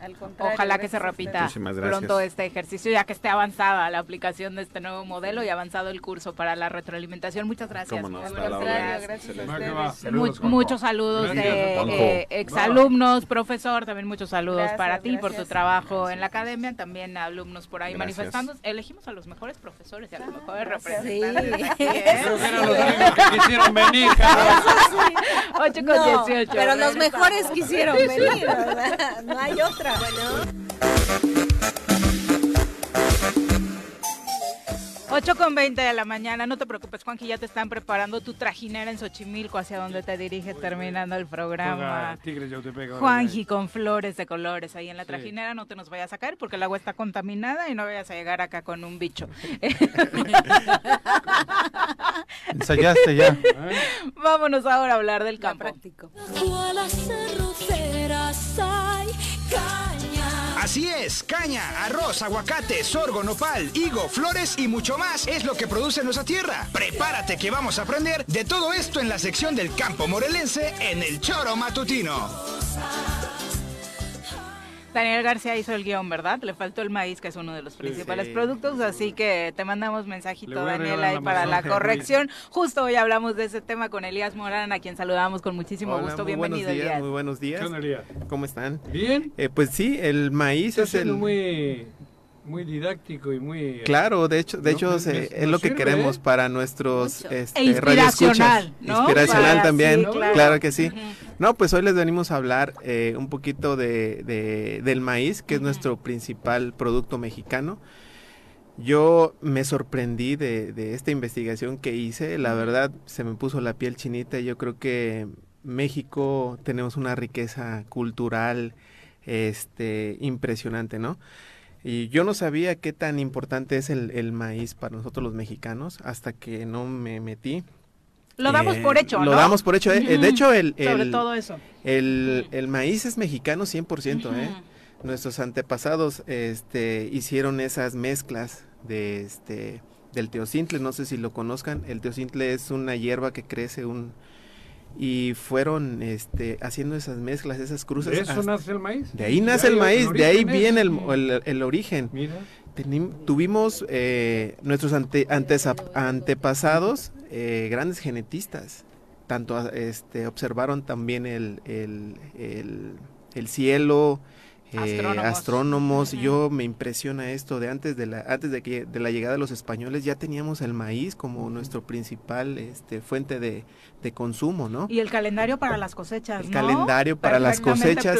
Exactamente. Se regían por las lunas, por por los momentos. Entonces, este hemos dejado pasar todo eso, ¿no? Hemos, Toda esa sabiduría. Exactamente. Entonces, eh, México está lleno de cultura, lleno de, paisajes, pero sobre todo también de, la, de los este riqueza natural. de riqueza natural de verdad. Es impresionante porque tenemos 160 variedades aproximadamente de maíz, 160. 160 y de diversidad de colores. Quise conseguir unos pero ahorita están en la producción. Algunos ya nada más están en ciertas universidades como ahí rescate sí es libre la diversidad cabrón. ahí sí. Pero lo más ahí sí ahí sí. Pero lo más importante de esto es que cada variedad eso me sorprendió cada variedad está adecuada a las zonas este, geográficas. y para nuestros exacto y para nuestro consumo y lo que necesitamos porque de ahí lo que hace el maíz qué es lo que hace el maíz eh, absorbe los nutrientes de, la, de, la, de los suelos, de la tierra, los minerales, y, eso es lo que nos, nos aporta a nosotros, los aminoácidos, las vitaminas y todo.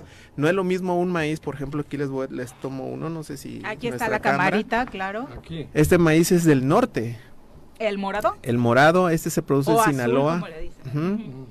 Este, se produce en Sinaloa y este trae unos aportes de aminoácidos especialmente para la gente que vive en el norte. No es lo mismo que vamos, les voy a mostrar unos que están en, en, en este en Chiapas y, y este en el sureste donde aporta más calcio a las personas, ¿no? Que falta. De acuerdo a las deficiencias que puedan tener por otros productos. O sea, es maravillosa la naturaleza, es maravilloso lo que, que, que, estamos lo que tenemos acá. La verdad a mí me sorprendió mucho esto. Pero luego le han hecho al maíz de transgénico. Bueno, de eso quiero hablarles un poquito porque a mí me, me no aporta nada el maíz transgénico. Solo te engorda. Solo engorda. ¿Y qué es lo que hace? Eh, lo único que aporta mm. es dañarnos nuestro cuerpo. Porque ahí tiene un gen. De hecho, el, el, el maíz transgénico, ¿qué es lo que hace? Eh, es evitar el gusano cojollero, que es el único, eh, la única eh, que puede atacar al, maíz, se lo come el maíz y ya no produce. Pero genéticamente ahí estamos también matándonos nosotros, ¿no? este Produciendo las enfermedades. Produciendo enfermedades. Mata la plaga, pero... Pero también lo consumimos nosotros, ¿no? Me acuerdo que... Es como el pez, cabrón. El partido. Ah, no. sí, porque se acabaron a ellos mismos y nos están acabando ya a nosotros. Y ya están brincando el otro estanque. Sí, entonces, eh, pues es una tristeza que estemos perdiendo esto. La verdad, ya no se produce. Es impresionante. Ahora que nos pones a detalle aquí lo del maíz. Claro, esto debería ser un, un, producto gourmet, ¿no? Que, bueno, no gourmet, yo no lo quiero llamar así. Porque, y a veces lo aprovechan en otros países como algo gourmet, ¿no? Y nosotros lo vemos tan común en Morelos, eh, más o menos, ¿qué variedades tenemos como fijas o más producidas? Aquí en, en, Morelos. ¿Está el transgénico ese? Sí, pues en todos lados. El 80%, Monsanto si no está en todos lados. Exactamente. El, el maíz que comemos en, las tortillerías, el 90% es, transgénico. Hay un lugar aquí en, eh, en, Morelos, yo siempre lo presumo, es Cuatetelco. Ahí producen el Cuatetelco. La gente produce el maíz, ¿sí? Hay un hay un maíz que se llama este eh, maíz costeño. Es una variedad de maíz, es oscuro, ese maíz ellos producen ahí, tienen altos rendimientos. No le, eh, el maíz eh, nativo de acá, de, Morelos, no necesitas ponerle tanto, tanto fertilizante. Aprovechan muchísimo desde la hoja, venden las hojas, el maíz, eh, la pastura, y aparte para la leña, la mazorca para sus leñas. O sea, tiene cuatro propósitos impresionantes, la por verdad. qué no explotamos ese cabrón? Yo, yo he dicho, ellos tienen un proyecto muy bueno. Eh, reproducir nuevamente estas variedades. Y eh, allá el kilo de tortilla es mucho más barato, ¿eh? Y encima. encima es La pregunta sería, para el cultivo, ¿no estos mismos fertilizantes y todas estas sustancias tóxicas no han, no han complicado que se haga el cultivo natural de antes? Claro que sí. De hecho, hay un desgaste del 70% de, nuestros suelos por el abuso que hemos tenido ya de los fertilizantes, de los glifosatos, de... Está quemado. O sea, ya la, la capa eh, superficial de la tierra, eh, la materia orgánica, por así decirlo, está está siendo muy, muy, muy dañada. Tiene cáncer, como la piel. lo estamos haciendo. Luego nos sí, porque los abuelos contaban que te guardabas las mazorquitas de la siembra anterior y con eso te servía para, exactamente. para cultivar, ¿no? y ahora ya no. Así es, ahora ya no. Ahora vas y compras un saco de semilla que ahorita te cuesta el doble, ahorita te cuesta dos mil y cachito, arriba de dos mil pesos cuando costaba mil pesos. Pero aquí es eh, sustentabilidad, ¿no? Algo que me llamó mucho la atención y es muy impresionante que este maíz no se seca puede pasar una sequía y, guarda Fresco. sí se guarda guarda su reposo hasta que vuelve a llover se activa. Y los maíces transgénicos no esos se van se van y pueden dar están chiquitos y ya comienzan a dar este el maíz, eso no les importa.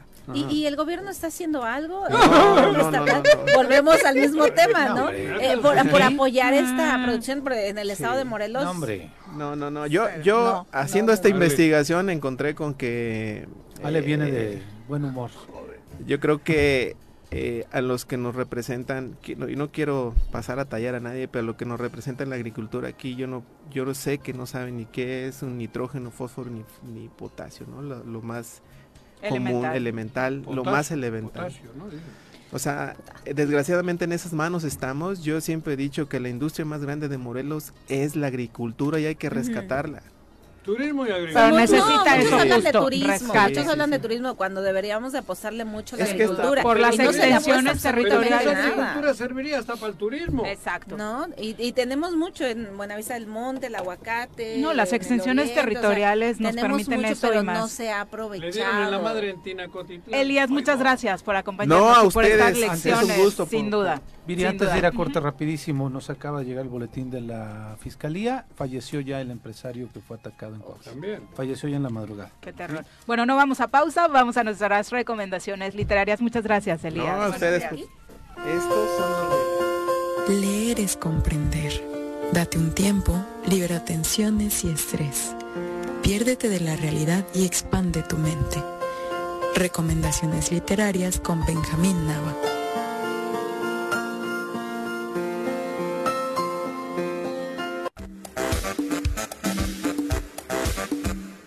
¿Cómo te va? Muy buenos días. Buenos días, muchas gracias. De entrada, feliz fin de semana.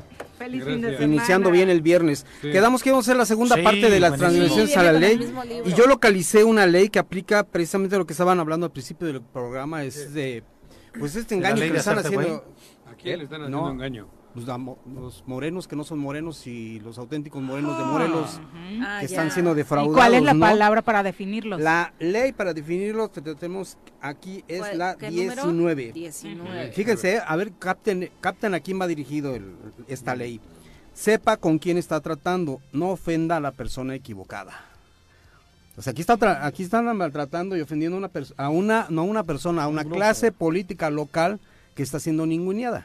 Está haciendo a un lado. Entonces, Yo creo que más que la clase política está siendo ningunida la sociedad. y además, por una pero, cierta clase política. exacto. Pero los políticos no, no crees que se hacen pendejos y se Pues claro, por supuesto que sí. Ah, Lo que eso. pasa es que por eso Todos, precisamente tratamos con esta con esta sección pues, de ilustrarnos un poco y decir, oye, hay unas leyes de la política que no te das cuenta que estás transgrediendo, que eres Para los que se perdieron la semana ingenuo. pasada, Para ¿cómo los se que llama el libro? El libro se llama Las 48, 48 leyes del poder de Robert Greene, está en, en Atlántida, este, editorial Atlántida. Analizamos entonces la 19. A ver, Analizamos la 19 y me interesa especialmente porque fíjate, sin entrar en Honduras porque son textos, varios textos históricos que cada ley revisa si se dan cuenta, vamos a tomar en cuenta que el análisis primero de la ley, cómo, se- cómo en qué, en qué es, de, de- de dónde parte el análisis. En este, en este caso analiza adversarios, incautos y víctimas.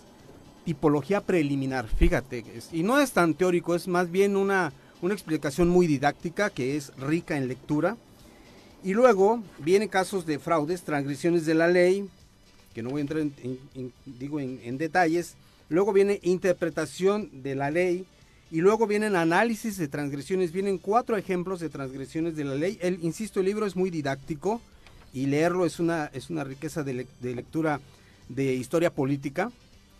Y viene, eh, después de las cuatro interpretaciones de la ley, este, transgresiones, viene una interpretación, luego, ah, claves para alcanzar el poder, y por último, invalidación. Fíjese cómo también tiene una parte en que dice, ¿en qué casos no se aplica la ley? Y dice aquí, ¿qué podría tener de positivo el no conocer a la gente o de negativo? Más bien tiene más de negativo, ¿no? El no conocer a la gente, sobre Es todo a quien vas a gobernar, ¿no? Claro, claro. Aprenda, le dice a, a quien ejerce la ley, a diferenciar a los leones de los corderos o pagará el precio de su ignorancia. Pero es que hay mucho león vestido de cordero. Sí, y- pero que además porque nosotros cuando somos engañados tomamos dos actitudes. O nos alebrestamos y nos ponemos al brinco, que es lo que no ha ocurrido mucho, muchas veces en Morelos. O nos hacemos las víctimas inocentes de decir, bueno, pues ya me engañaron otra vez. y Me pues, engañó. Cuau, Me yo engañó, creí en él. Y aquí, y aquí-. Sí, exacto, ¿no? Y entonces, ¿cuál es la actitud que debemos tomar? Digo, estamos en cierto modo aquí en el choro matutino siendo puntas de lanza en el sentido de un cambio de actitud. No asumamos la, la condición de víctimas inocentes y, ay, pues sí, ya me volvieron a engañar, pues ahí, ahí queda. Entonces hay que hacer núcleos, hay que hacer eh, caja de resonancia en qué es lo que A podemos Juanji le pasa mucho eso. O sea, sí Entonces, les hay cree que a los leones despertarlo. que vienen de corderos. pero Entonces hay que- hay que despertarlo. los manda a la chingada. Sí, pero te pasa, pero No, ¿qué lleva, les lleva creíste? 18 Creo en el años de este programa y Yo sigues cayendo. Y ahí se les ve así su colita de león y tú, no, mira qué, qué, qué bonito cordero. No, la colita no la he visto. Cuando le veo la colita. Ya ves, hasta No, Viri les ve la colita y no. tú ni cuenta te das. Es La lo primero que se sí les le ve. veo. Entonces vamos a comenzar por No hacernos tan dócil.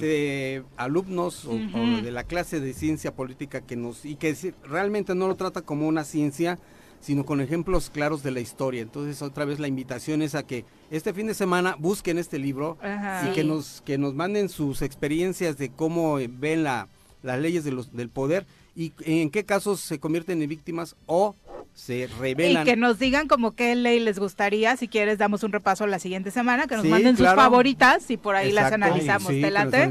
Hay una cuenta de TikTok que comparte estas leyes, pero de manera muy breve. El libro es riquísimo, es muy amplio y vale más la pena poder reflexionarlo desde la lectura que desde una simple 20, 30 segundos que te da ahí la cuenta de TikTok. Exacto. Entonces, pues esa es la invitación y la próxima semana vamos a analizar otra con calma, con más detenimiento, estas sugerencias de transgresiones y observaciones a las leyes del poder. Y aquí la motivación es, por supuesto, a que lean. Sabemos que muchos de ustedes están regresando a la vida académica y que mejor que complementarlo con lecturas adicionales que aquí en la sección de Benja le van recomendando. Exacto, y que estamos viviendo en la vida cotidiana, ¿no? O padeciendo incluso. Que nos, que nos ayudan. Mañana claro, que nos ayudan. Muchas gracias. gracias. Buenos días. Tenemos pausa, volvemos. Gracias por continuar con nosotros. Iguatl nos está reportando a través de Facebook una manifestación. Están cerrando donde está la nueva tienda de Chedraui, en la colonia Nogales, eh, en la zona norte de la ciudad, porque eh, justo rompieron tubos de agua y dejaron precisamente desperdiciando todo esto. Mucho desperdicio de agua limpia en este momento por la tienda, que aún no se abre y que ya está causando problemas a los vecinos. Y también muchas preguntas para Elías Morán. Le vamos a preguntar en la próxima participación. Algunos, como Vero Blanca, se cuestionan si habrá algún centro educativo donde eh, puedan estudiar este tipo de cosas. Nos recomendaba el ICATMOR y también Silvia Aguilar pregunta si se puede reconocer el maíz natural o transgénico. Vamos a seguir con el maíz la próxima semana para que resolvamos estas dudas. Y sobre Temisco había un anuncio especial, Pepe. Sobre Temisco, obviamente la... Eh, la jornada comunitaria, Viri, que se va a desarrollar allí en el municipio de Temisco, en la colonia Solidaridad, en la primaria Niños Héroes, que se ubica en Avenida Juan Carlos Jardín, eh, Vega de la Colonia Solidaridad a partir de las 9.30 de la mañana. Consulta médica general, odontología, donación de ropa, trámite de tarjetas INAPAM, valoración del pie plano, examen y consulta gratis de lentes y el pago de predial a través de la caja móvil y varios servicios que ofrece el Ayuntamiento de Temisco. Hoy, Colonia Solidaridad, 9.30 de la mañana a las 2 de la tarde. Perfecto. Y ahora vamos a nuestro viernes musical. Pónganse eh, con mucha atención porque traemos una muy buena propuesta. Nos acompañan oh. en cabina Charlie Sam David y Hugo. Quatrum, bienvenidos. Muchas gracias. Muchas gracias. Muy contento de estar aquí con ustedes. Muy bien, nos encanta recibirlos. Aunque ninguno canta como yo, cabrón. no, creo. No he conocido a nadie que cante tan mal, así que no creo que lo superen. A eso me refería, güey. No te agüites, entonces. No te ninguno creo que lo supere. ¿Qué es Quatrum? ¿Quiénes son? Quatrum somos cuatro individuos y la verdad, eh, bueno, el nombre viene de, de quantum y cuatro, ¿no? Entonces lo combinamos porque los cuatro vamos a dar el salto cuántico, ¿no? Los dos estamos efervescentes en nuestras carreras, los cuatro, y bueno, en este momento se forma Quatrum, que es un proyectazo de, tenores, de cantantes, y bueno, esto estamos en la primera faceta, que es el arranque, y estamos muy contentos porque además bueno, vamos a representar la música mexicana dentro del país y fuera del país. Son tenores, ¿les parece si nos vamos presentando uno por uno y nos dicen como cuál es su cualidad musical principal? Bueno, yo soy Hugo Salmerón, ¿cómo están? Buenos, buenos días. Buenos días. Gracias a toda la, lo que nos están viendo. Bueno, yo soy tenor operístico, pinto, eh, egresado de Jacopo Foroni en Roma, Italia, con maestría en técnica vocal. Originario de de aquí de Cuernavaca, Morelos. Ah, Guayabo. Ajá. Ah, sí, sí. Un tenor guayabito. Es correcto. así es. Mi nombre es Charlie Hernández, eh, también integrante de Quatrum. Yo tengo un pasado histórico. yo fui eh, alumno de la academia de TV Azteca. Oh, después vocalista de Capaz de la Sierra y ahora con estos tres locos al lado mío haciendo cuatro. La verdad es que muy contento. ¿Y qué haces del duranguense a cuatro? lo mismo me Fue no difícil cambiarlo, ¿eh? Ya, no me explico. Ya lo llevamos por el buen camino. Mm, a mí me encanta el duranguense, entonces. Ya pronto escucharás algo. A, ver qué combinación se da por acá. Que, y es una gran combinación, ¿no? Este, este, paso para ti va a ser importante. Pues mi nombre es San Picasso. Este, muchísimas gracias antes que todo por la ¿Cuál oportunidad. es tu nombre que no es... San Picasso. ¿Te apellidas Picasso? Así es, es mi, apellido Picasso, con Z. con Z. Y no Ahora cambia. Y no soy pintor, mi arte no es pintar. es el canto y bueno, desde hace 10 años eh, con orgullo represento la música regional mexicana a través folclórica, a través del mariachi. Y, este, y bueno, he representado esta música en diferentes países y bueno, lo último que estoy haciendo fue en Estados Unidos y ahora compartiendo aquí con cuatro meses. ¿De dónde eres? ¿Tú de dónde eres? Yo soy de la Ciudad de México. Tú, chilango. Yo soy, yo nací en Naucalpan, vivo en Tecamac, Estado de México. Ah, sí. Pero para los géneros musicales, o sea, interesante, ¿no? Es, algo... Es, es, lo especial de Quatrum. claro. De verdad que... Es un desmadre este Quatrum. Cuatro contrastes. Y cuando estamos tras cámaras no te imaginas. ¿Ah, y yo, bueno, David Páez, mucho gusto a todos. Y bueno. Conocías eh, a Ale, ¿no? Ya, ya conozco a Ale Flores, que alguna vez compartimos a. Llegamos a compartir. Bueno, yo he entonado el himno nacional en diversas eh, campañas políticas, entre muchas cosas. He cantado en pasarelas de moda para los reyes de Suecia, para los príncipes de Arabia, príncipes de Luxemburgo. Ah, También soy de Cuernavaca. Y hoy para este príncipe hoy este, para, estos, para estas princesas y estos príncipes, aquí estamos. Mis príncipes. Y, y muy contento de estar aquí y formando este proyecto que es maravilloso. Eh, bueno, también realzar la parte de, nuestro estado de Morelos. Y bueno. Eres morelense. También de aquí de Cuernavaca. Y pues sacar a flote esto para representar sobre todo la música mexicana, la música internacional, eh, tanto en nuestro país como fuera del país. Nos decían justamente que esta fusión de música regional y, ópera o este estos géneros que ustedes cantan es parte de lo fuerte de Cuatro. Es, el distintivo que Podemos escuchar lo que tenemos Pero mejor, para luego saber de qué hablamos, de, una vez sí, sí, podemos aventarnos el que video en el... y tenerlo de fondo. este estaría Llevábamos un tiempo, llevábamos un tiempo. Sí, para que nos escuchen y vean este proyecto que es un crossover que ya cruzamos. Adelante, adelante. Vamos a escuchar, Vamos para allá, ¿no? vamos para primicia allá. para ustedes. Primicia para todos. Solamente tú solo amor y tú, aunque a veces solo en lágrimas te tengo. A pesar del alma, cuando muere dentro y jamás se acaba el pensamiento y me faltas tanto todo el tiempo, solamente tú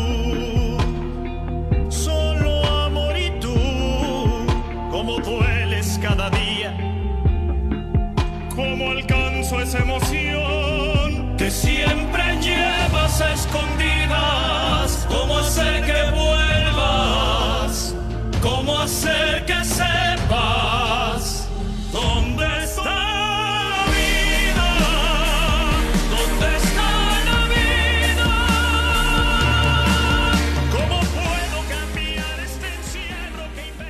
voces, qué armonía, qué buena. Encajo perfectamente en el grupo. seguramente sí. Vamos a hacer cinco, güey. Quinto. Quinto. El quintum. Yo creo que ya no huevo. son quinto. ¿Quién sabe? ¿Quién sabe? Esta suena muy chingón. Muchísimas gracias. Gracias. De verdad. Sí, es impresionante. Esta pieza es del, del, del, del maestro Francisco César. Francisco, un Entonces, saludo bueno, para con- él. Lo puedes escuchar con arreglos ya muy frescos, con Ajá. cuatro voces y que la verdad es un proyecto. Y debe estar maravillado ahora que está viviendo por acá en Cuerna. Seguramente seguro le mandamos un saludo. Abrazo, Sí, maestro, gracias. maestro. No, y hacer Y por darnos la- la, bendición, ¿no? Porque ya escuchó la canción y. Le encantó, Y el por cierto. arreglo musical que mueve Seguro. sensaciones. por eso hoy la estamos presentando. Ok, mira, tenemos, tenemos ya confirmada la fecha del 15 de septiembre. Ahí a toda la gente de Morelos nos vemos en Cuno. Ah, Ok, ahí sí, nos vamos a estar presentando el 15 de septiembre con Mariachi en vivo. Vamos a tener un show completamente para todos los morelenses. La noche que- mexicana. Va a ser el Noche mexicana. Correcto, sí. Ese va a ser el destape.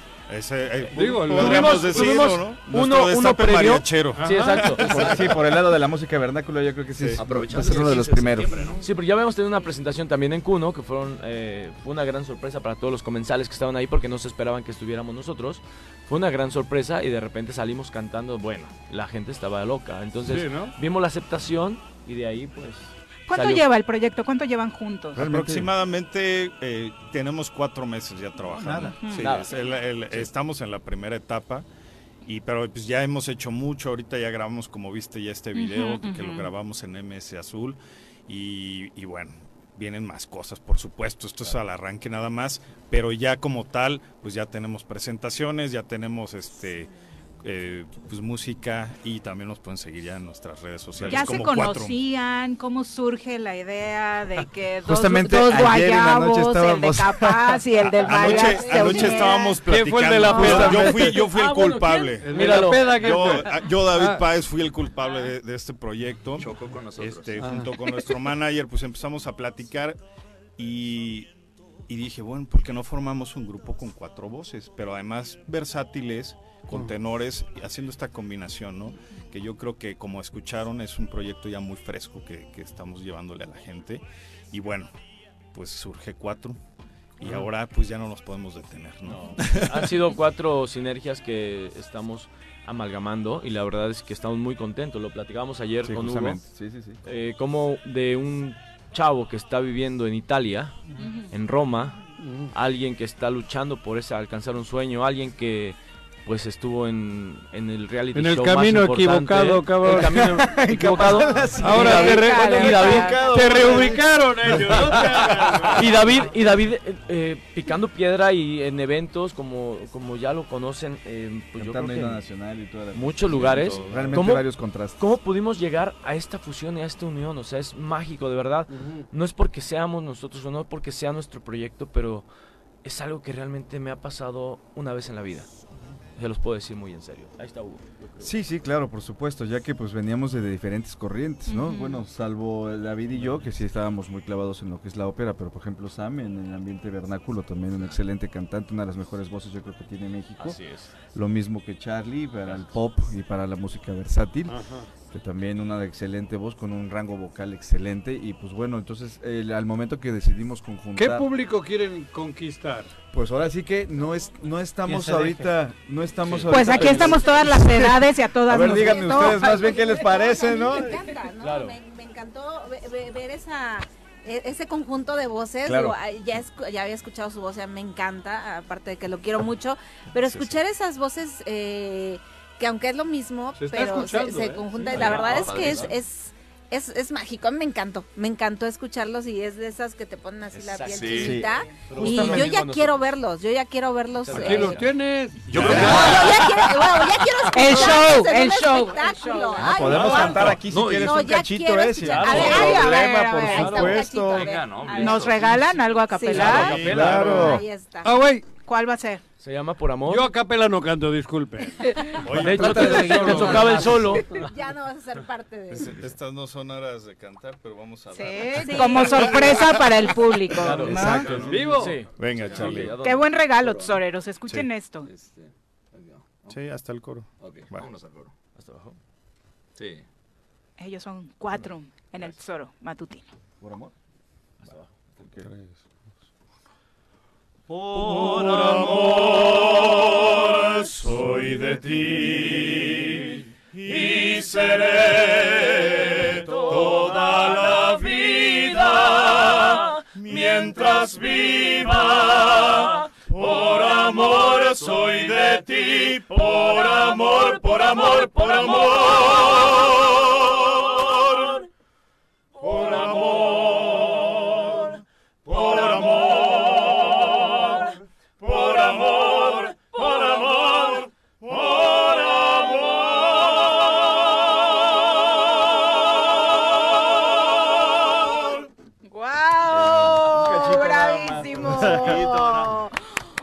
Y seguro por ahí va a haber eh, preguntas incómodas y comparaciones como suele suceder en el mundo artístico. Van a decir, esto se parecen al Divo, ¿no? Que de pronto fue un grupo que tuvo por ahí como su nicho de mercado todo muy grupo marcado. es admirable y creo que pues, nos parecemos en número de integrantes, ¿no? Porque somos 100% mexicanos. Así es. Además, eh, queremos también representar al estado de Morelos, decir que hay grandes talentos y, y, mexicanos, ¿no? Entonces, de verdad que los mexicanos representemos la música, eh, la música que tenemos en el extranjero y aquí en México, ¿no? Este tipo de grupos lo que han venido a hacer es, es mostrarnos eso que tenemos nosotros y nosotros se lo tenemos que mostrar al mundo. Entonces, siempre hay un referente, así como pero bueno, tiene que haberlo, tiene que haberlo para surgir cosas nuevas. Yo creo que más que comprarlo debemos celebrarlo, celebrar que haya grupos de esta calidad, porque podemos ver que surgen muchísimos grupos, ¿no? Y que son los más populares y que salen en la tele, pero esos son los grupos que realmente tienen eh, calidad, ¿no? De lo que realmente nos merecemos todos escuchar, ¿no? Eso es lo que nos merecemos. Y si hay más grupos como el Divo, como Quatrum, como que haya más, como, como este tipo de grupos con esta calidad vocal. La verdad es, que, lo que queremos felicidades. ¿Con qué van a estar? ¿Con mariachi, con orquesta, con, con todos? Con, todo. Con mariachi. Sí, también vamos a estar próximamente con la Orquesta de Morelos, ya les estaremos avisando las fechas, espero que venir acá para invitarlos. Invitar a toda la gente. Y obviamente con orquesta, con mariachi, y es un proyecto, pues sí, en versátil, pero también clásico. Es un clásico contemporáneo. Digamos crossover, ¿no? Es un crossover, queremos abarcar mucha, mucho público de todas las edades y la verdad es que ese es nuestro gran objetivo. Sí, porque aparte es acercarle una, una propuesta fresca a la audiencia respecto a la ópera, ¿no? Porque de pronto parece un estilo tan alejado de, la gente, como que solo para un cierto nicho de mercado. Y su propuesta, como lo acabamos de descubrir, le puede gustar a todos. Que es justo lo que nos comentaban hace un momento, ¿no? ¿Para qué edades? ¿Qué, qué, es lo que buscan? Más que edades, buscamos mover las sensaciones, ¿no? Que es lo que decían, se nos eriza la piel, ¿no? Todo esto. Buscamos mover sensaciones en todas las edades. Exactamente. ¿Dónde podemos contactarlos en redes sociales? Empezar a descubrir su propuesta. En Instagram estamos como Quatrum, Quatrum K, y doble T. Y doble T. Quatrum para que nos empiecen a seguir ya, mándenos mensajes y los invitaremos a todos los conciertos. ¿Solo Instagram? Instagram, eh, por, el momento, eh, sí. ¿Y qué otra? No, Facebook también. YouTube, Ya va a estar listo YouTube para que puedan ver este videoclip. Eh, más rolas grabadas, ¿cuándo las vamos a poder descubrir? Vamos, a sacarlas poco, a poco, poco a poco. Ya poco a poquito, pero este es el primer tema que ustedes tienen la primicia. Así es. Y bueno, pues, ya va a estar saliendo en unos Y esperemos que a la gente le guste, ojalá lo tengan ahí. ¿Lo podemos poner durante el día? Por favor, claro. Por supuesto. No me vas a venir luego a cobrar, cabrón. Al contrario, si me si me reproduces, pues ya me ayudas mucho, ¿no? a lo mejor aprendiste una mañita italiana y me vienes a También vamos a estar a, fines de octubre en Casa Trigueros. Claro, que, vamos a estar ahí. redes sociales para que sepan. En las redes toda la agenda. Ahí va a estar todo. Exactamente. Perfecto, pues, próximamente en Piccolo Piccolo, Piccolo Picato, Picato, Teopalzonco también vamos a estar. Teopalzonco, Teatro. En el Centro Cultural. En el Centro Cultural, exactamente. Un maravilloso escenario. En la ciudad también. En museo, así es. Exacto. Perfecto, pues estaremos muy pendientes de su agenda y de sus próximas producciones. Hombre, muchas gracias. Muchas gracias por acompañarnos. por el espacio. Y todo el éxito del mundo. Gracias, muchas gracias. Buen día a todos. Saludos. Nosotros ya nos vamos. Ale, tu pronóstico para este sábado. Y no es futbolístico. Y no es futbolístico. Morena o pez. Vamos al concierto. Morena o pez. Vamos a ir al concierto. Morena o pez. ¿Quién gana en Villavejar? Nos vamos a ir al concierto. que gane Ulises. Que gane Ulises. Tu pronóstico. Sí, Ulises. Yo quiero que gane Ulises, cabrón. No, no, no. Sí. Tengo ganas de comer una piraña. Yo todavía creo en Morena. Ya nos vamos. Gracias por acompañarnos, Ale, Pepe. Muy buenos nos días. Vemos. Gracias. Buenos días. Los esperamos el próximo lunes. Hoy. En punto de las 7. Ay, ya se van a Xochimilco, ¿no? ¿A qué hora es el partido? A las 11. Perfecto. Los Tigres de Autepec. Ah. En la Liga TDP. Ya nos vamos. Que tengan extraordinario fin de semana y feliz regreso a clases. Prepárense con todo este fin. Gracias. ¡Uy! ¡Se acabó! Pues así es esto. Esta fue la revista informativa más importante del centro del país. El Choro Matutino. Por lo pronto, el Choro Matutino. A bailar, el Matutino.